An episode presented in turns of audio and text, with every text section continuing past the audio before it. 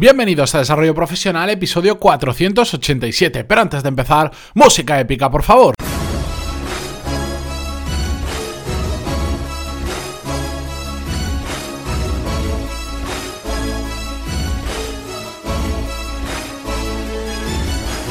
Muy buenos días a todos y bienvenidos a Desarrollo Profesional, el podcast donde hablamos sobre todas las técnicas, habilidades, estrategias y trucos necesarios para mejorar cada día en nuestro trabajo.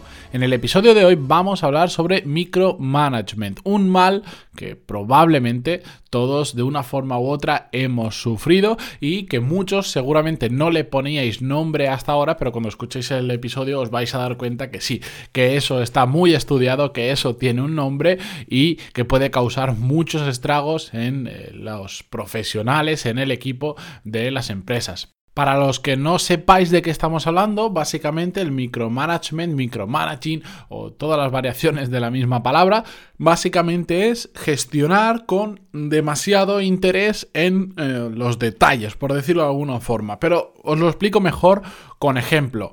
Eh, los micromanagers son esos jefes que, por ejemplo, quieren conocer cada paso que damos, que quieren saber qué estamos haciendo en cada momento del día. Lo típico que estás sentado trabajando y de repente notas como algo detrás tuya y es tu jefe y te dice, ¿qué estás haciendo? ¿Por qué estás haciendo eso? ¿Qué has hecho antes? ¿Qué vas a hacer después? Bueno, eso es micromanagement.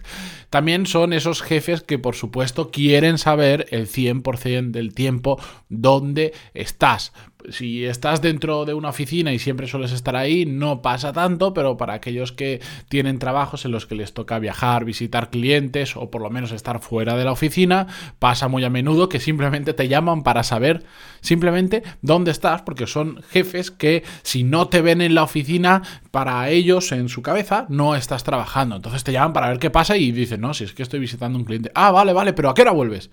Seguro que esto os lo han dicho más de una vez.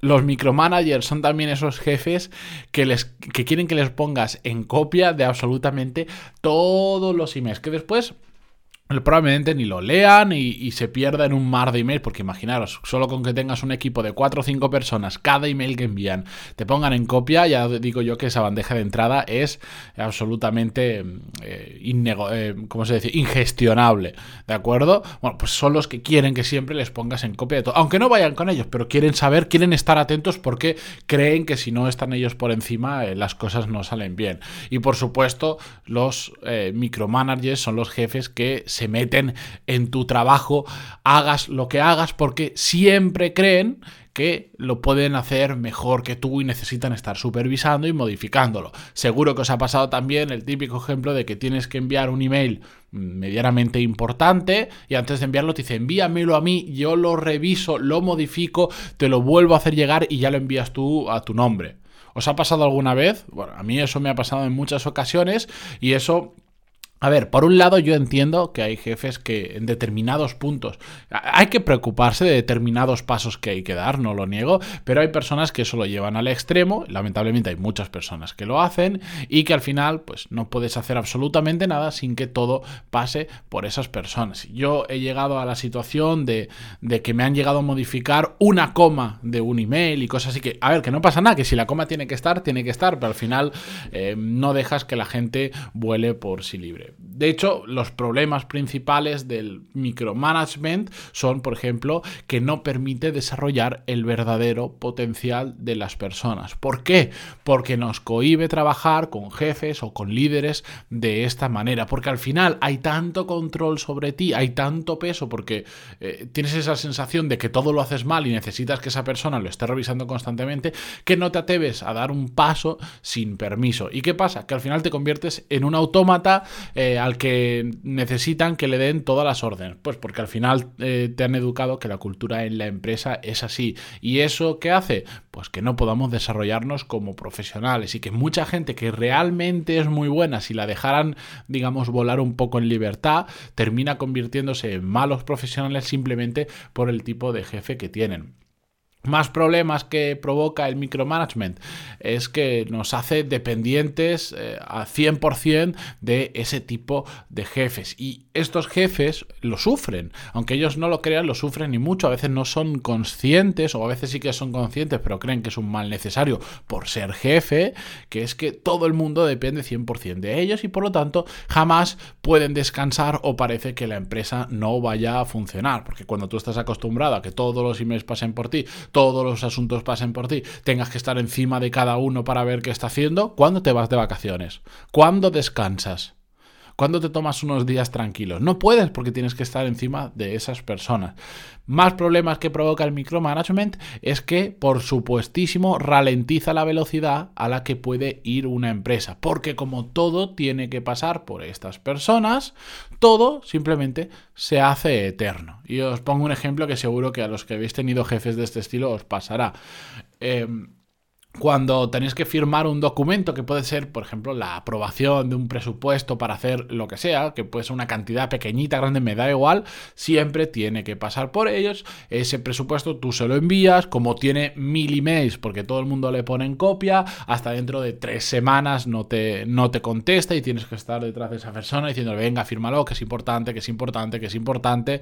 Y ya cuando te lo firma, bueno, pues en tres semanas eh, te ha firmado un documento que se tarda literalmente minutos en firmar si lo haces tú o lo hace una persona que no está liado con eh, mil micro tareas que no son realmente necesarias. Y que esto es una tontería porque es que se puede solucionar tan fácil como decir, bueno, si tú habitualmente tienes que firmar presupuestos, hasta cierta cantidad los puedes firmar tú y a partir de esa cierta cantidad, vale, si ahí ya sí que necesitas la autorización de tu jefe, pero se establece una cantidad lógica que sea más o menos operativa, que no pueda causar ningún daño en la empresa y que permita a esa persona a tomar decisiones rápidas y firmarla en el momento y que no pasen tres semanas y ya está. Pero aquellos jefes obsesionados en estar en todos los detalles, eso no, no lo comprenden, le, le explota la cabeza de que un euro pueda salir de la empresa sin que haya pasado por su conocimiento. Y esto hace que las empresas, es un ejemplo, pero hace que las empresas vayan extremadamente lentas más ejemplos un jefe que está tan encima que le dice siempre a todos los empleados lo que tienen que hacer, ese jefe por lo que sea está fuera de la oficina, está enfermo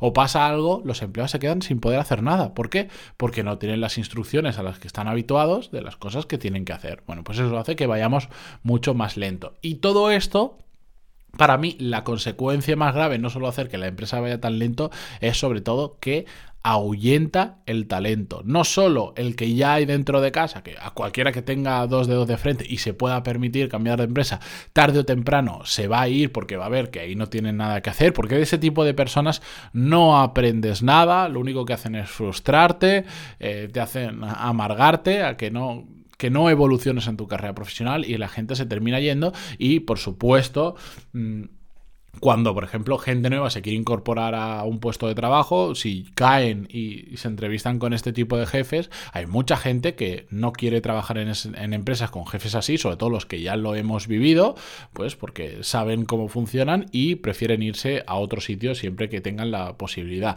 Por lo tanto, este tipo de jefes ahuyenta el talento porque nadie quiere trabajar con gente así.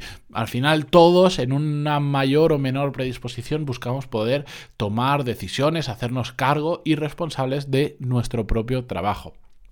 Bien, la clave para evitar este micromanagement son muy fáciles. Evidentemente habría que ver caso por caso porque cada persona es un mundo, cada uno lo lleva a un extremo u a otro, pero la clave es dejar que tu equipo, que las personas que forman tu equipo se equivoquen, dejarles que tomen responsabilidad de, su trabajo. Sí que hay que dejar muy claro qué es lo que tienen que hacer, cuáles son sus objetivos, cuándo queremos que se alcancen, cómo queremos que se alcancen, que es una parte muy importante y que muchas veces nos olvidamos, pero a partir de ahí hay que dejarlos eh, volar libres y nosotros tenemos que ser, eh, si en este caso somos los eh, gerentes, los managers o los líderes del equipo, tenemos que estar ahí para ayudarles en lo que necesiten, no para entorpecer su trabajo. Si tú contratas a una persona, y lo he dicho muchas veces, para que trabaje en tu empresa, es porque es buena en lo que hace y probablemente sea mejor que tú. Así que hay que dejarle que esa persona se responsabilice de su propio trabajo, que vuele sola,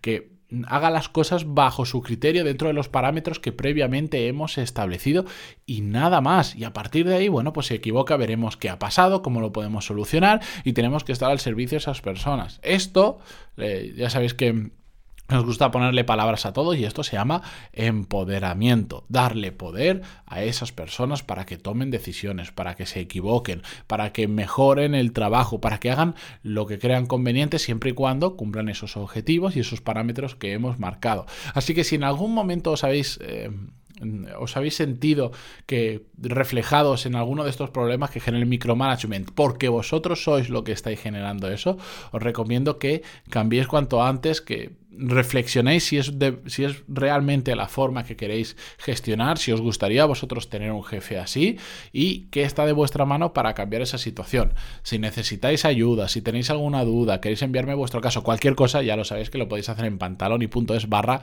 contactar y estaré encantado de ayudaros.